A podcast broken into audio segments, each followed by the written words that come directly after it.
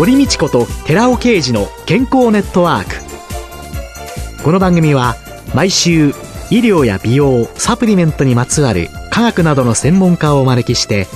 私たちの健康のために役に立つお話を伺う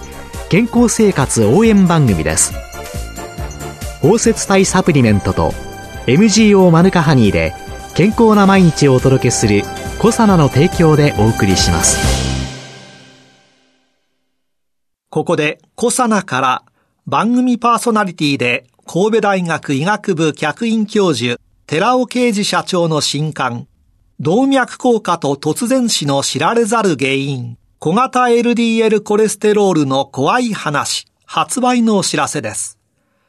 シクロデキストリン研究の第一人者、寺尾啓二社長が、動脈硬化や脳卒中を招く真の悪玉コレステロールの正体、小型 LDL コレステロールについてわかりやすく解説します。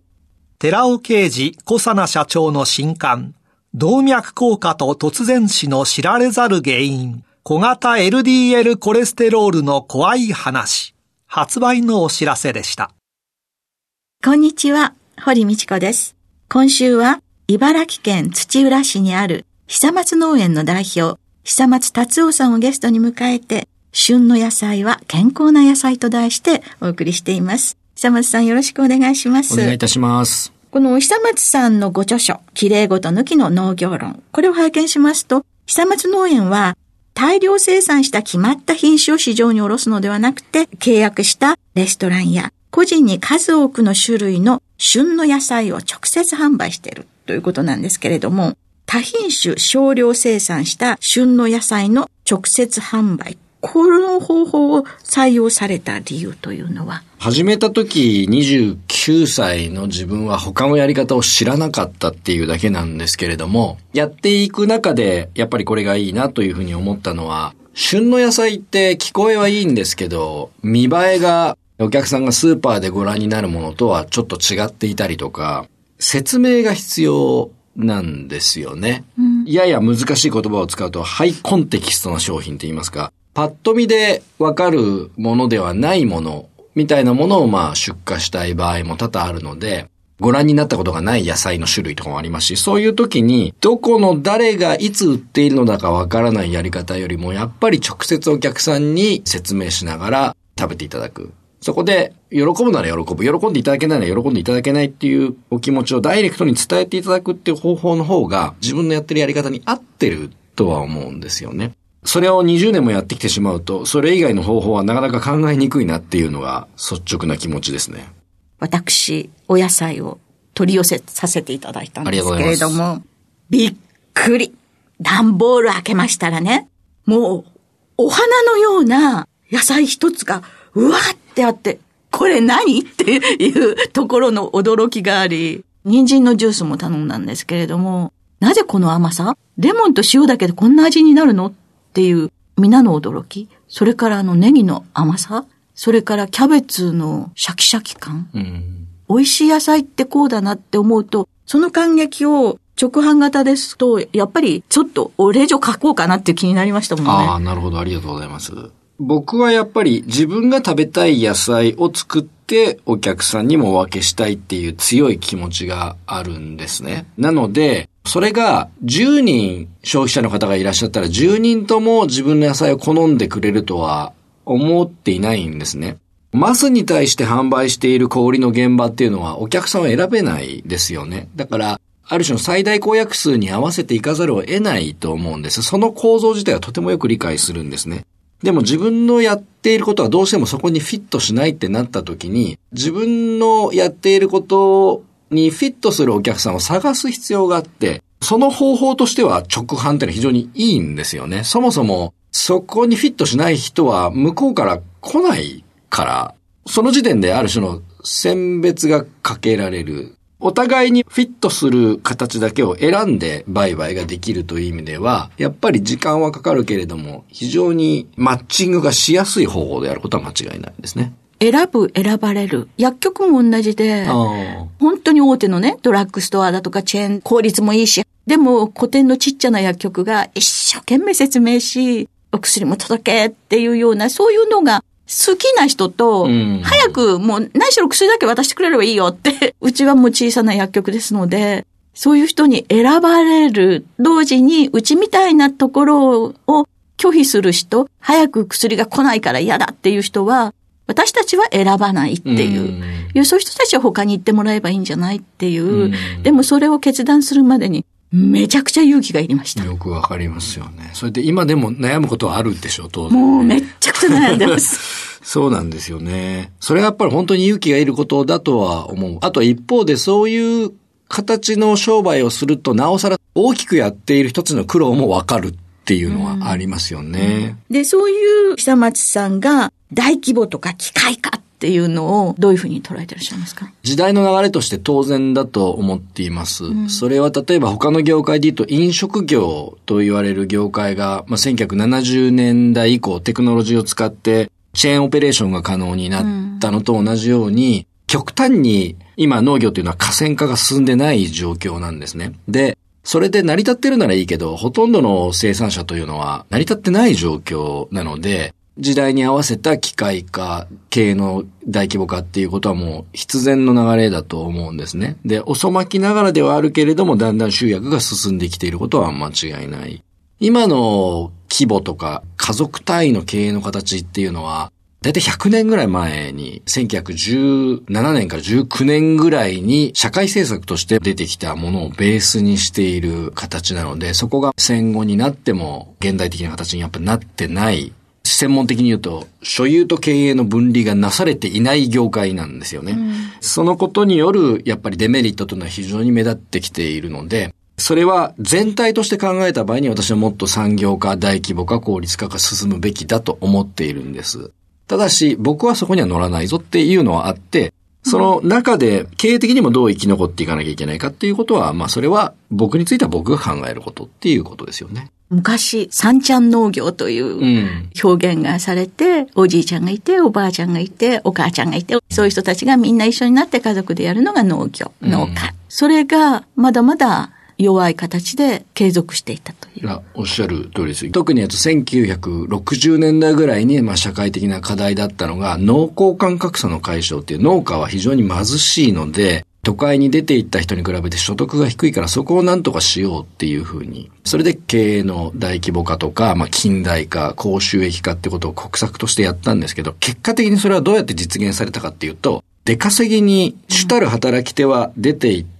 三ちゃんと言われる人が残ってやるという、いわゆる農業の兼業化によってその所得間格差の解消が達成されたというちょっと歪な形を取ったんですよね。うん、で、それがまさに先生がおっしゃった三ちゃん農業の形で、その形が未だに解消されてないお寒い現状ですね。そういう中で、あえてそこに挑まれ、新規に農業に入っていかれ、新規就農者の弱者の戦略なんていうのがこの本の中に書かれてるんですけれども、うん、そういうふうに聞くとね、なんか恥ずかしいですけど、好きなことをやりたいと思って、最初に始めた20代の時は本当に何も考えてなかったんです。なんとかなるだろうと思っていたんですけど、やっぱり現実は甘くないんですよね。で、その中で公的な扶助、正しいことをやっているから助けてくれよっていう風な生き方がかっこいいかと言われると、それはあんまり自分はやっぱり好きではなかったんですよね。じゃあ、今の時代にある種逆行するようなことをやっている。だけどそこには価値があると自分でも信じているので、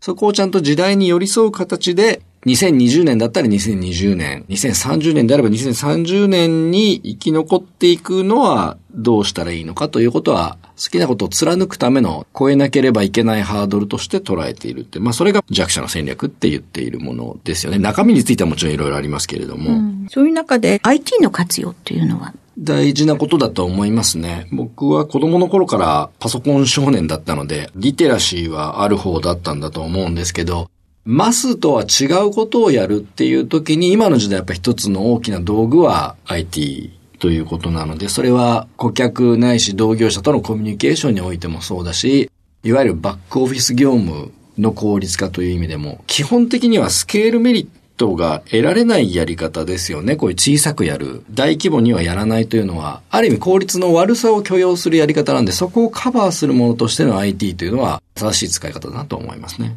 経済が成長している時っていうのは、地域で大量に同じものを作って、まあ、都会に流すっていう仕組みが意味を持つし、まあそれが必要とされていたし、そこに乗っかるのはやっぱり有利であったことは間違いないんですけど、うん、今明らかにそうじゃないですよね。そもそもコロナ以前に日本というのはまあ急速にシュリンクしている社会であって、うん縮小局面においてどう生きていくかっていうのを考えるときに、スケールメリットを追うだけではないことを考えないといけない。そしてそれはとてもとても難しい回ですよね。もちろん既存のインフラはやっぱり使わなきゃいけないし、新たに何かを作るってことは難しい時代だし、でもコミュニティとかネットワークっていうことで大きな仕組みを保管していくっていうやり方が意味を持つ局面がある。それで全てが解決するとは僕は思わないけど、新しいコミュニティの形成ってことに対して、その IT ネットワークなんかが貢献している割合というのは非常に大きいので、これを活用していかなくてはいけない。そこにやっぱ知恵を使わなくてはいけないなというふうには思いますね。今回のテーマ、健康な野菜という言葉とともに、エロウマ野菜なんていう言葉がご著書の中にあるのですけど。これはですね、言語的に表現できないからエロ馬って言ってるんですけど、心にグッとくるみたいなものだと思うんですよね。で、一般的に食べ物でエロいものってお酒とかね、スイーツとかね、うん、肉の油とか、人間が生理的な快感を超えて欲してしまうある種のアディクションみたいなものってあるじゃないですか。あの焼肉とかね、お酒とかね。そういう時に野菜っていうのは。ならないでしょ思わない。で、どうしてもその野菜っていうとむしろなんか義務感で食べるものみたいな風に捉えられがちなんだけど、うん、野菜もエロい側面あるよっていう色っぽさがあるよっていうことを自分は作っていてすごく感じるんですよね。例えばそれこそ真冬の締まったおでんが煮溶ける様子とかね。冬だったらキャベツを豚肉と一緒に煮込んでぐずぐずになってその出汁がスープに溶け込む様子であるとかね。甘いだけじゃなくて酸味とか旨味とかえぐみもしっかりしたトマトを味噌と炒める美味しさとかね。その野菜のうまさをやっぱり凝縮して食べるときに自分は子供の頃そんな野菜好きな人間ではなかったんだけど、野菜ってすごく肉に負けないようなやばさを持ってるよねみたいなことを実際に感じてるんですよ、日々の中で、食べてる中で。うん、そういうのを分かってもらいたいな、みたいな意味で、エロという言葉を使ってるんですけども。旬の野菜の魅力的なエロうま野菜。皆さんもどうぞお取り寄せ試してみてはいかがでしょうか。今週のゲストは、茨城県土浦市にある久松農園の代表、久松達夫さんでした。来週もよろしくお願いします。よろしくお願いします。続いて、寺尾刑事の研究者コラムのコーナーです。お話は、小佐奈社長で神戸大学医学部客員教授の寺尾啓二さんです。こんにちは、寺尾啓二です。今週は市販アルファリポ酸サプリメントに含まれる S アルファリポ酸の毒性に関する論文の要約と考察。その4、糖尿病患者への危険性というタイトルでお話しさせていただきます。その1では、肥満患者は Sα リポ酸を50%含むアルファリポ酸ラセミ体サプリメントを摂取すべきではないことを肥満ラットを用いて明らかとした論文を紹介し、その2では、癌や慢性肝性疾患のように全身性の強い消耗を伴う慢性疾患の患者にも Sα リポ酸を含有するアルファリポ酸サプリメントを摂取すべきでないことをビタミン B1 欠損ラットを用いて明らかとした論文を紹介し、そしてその3では脂質異常症から動脈硬化が進行した際に現れる虚血再管流障害に対する Sα リポ酸による障害のさらなる悪化と Rα リポ酸による障害の緩和と改善を明らかとした論文を紹介しました。今回は糖尿病患者にとって市販の Sα リポ酸を50%含むアルファリポ酸ラセミ体サプリメントを摂取すべきでないこと、そして Rα リポ酸を摂取すべきであることを糖尿病モデルマウスを用いて明らかとした研究内容を報告します。 この研究は2001年にドイツのアスタメディカ社のベッセルラによって報告されています。そのタイトルは糖尿病と糖尿病後遺症の治療薬としての Rα リポ酸の利用です。では、研究内容の紹介の前に、現在の日本の糖尿病の状況を把握しておきましょ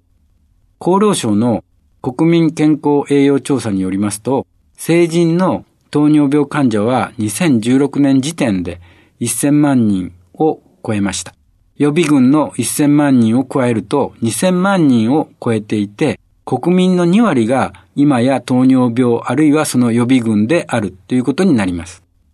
病気になる確率の高い高齢者人口が増え、運動不足や食生活の乱れなどによる肥満人口の増加が原因となり、高齢化の加速によって糖尿病患者数は高い水準で推移すると見られています。この研究では糖尿病モデルマウスを用いてグルコーストランスポータ、グルットの膜移動と合成に関する Rα リポ酸と Sα リポ酸の影響を見ています。この研究を理解していただくため、その1でもグルット4について簡単に説明しましたが、もう一度グルットの説明をしておきます。グルコースはブドウ糖のことですが、グルコースはほとんどの細胞の代謝に不可欠な物質です。分子が極性を持っていて、水溶性のため細胞の脂質でできている膜を通過するためには、特別な膜輸送のためのタンパク質が必要となります。そのタンパク質がグルットなのです。これまでグルットは14種類が同定されていますが、この研究ではグルット1とグルット4の膜移動と合成量について調べています。血中のグルコースを脳内に取り込むグルット1はインスリンでも反応しますが、インスリンの有無にかかわらず、グルット1は細胞膜上に存在して、グルコースを取り込むことができます。赤血球で最も高い頻度で現れています。すべての細胞で呼吸を維持していくのに必要な最低限のグルコース取り込みに深く関わっています。一方、グルット4は主に脂肪細胞、骨格筋、心筋に存在していてインスリンがない時細胞内に沈んでいますがインスリンによって細胞膜上へと浮上してグルコースを取り込みますお話は小佐奈社長で神戸大学医学部客員教授の寺尾啓二さんでした。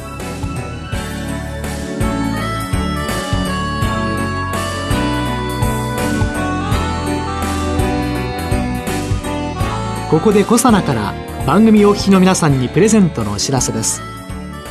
優れた抗菌作用を持つ有効成分食物メチルグリオキサールを 1kg 中に 400mg 以上含むマヌカハニー MGO400 プラスにニュージーランドで栽培された無農薬の大麦若葉を配合したコサナのマヌカハニー青汁を番組お聞きの10名様にプレゼントします。ご希望の方は番組サイトの応募フォームからご応募ください。コサナのマヌカハニー青汁プレゼントのお知らせでした。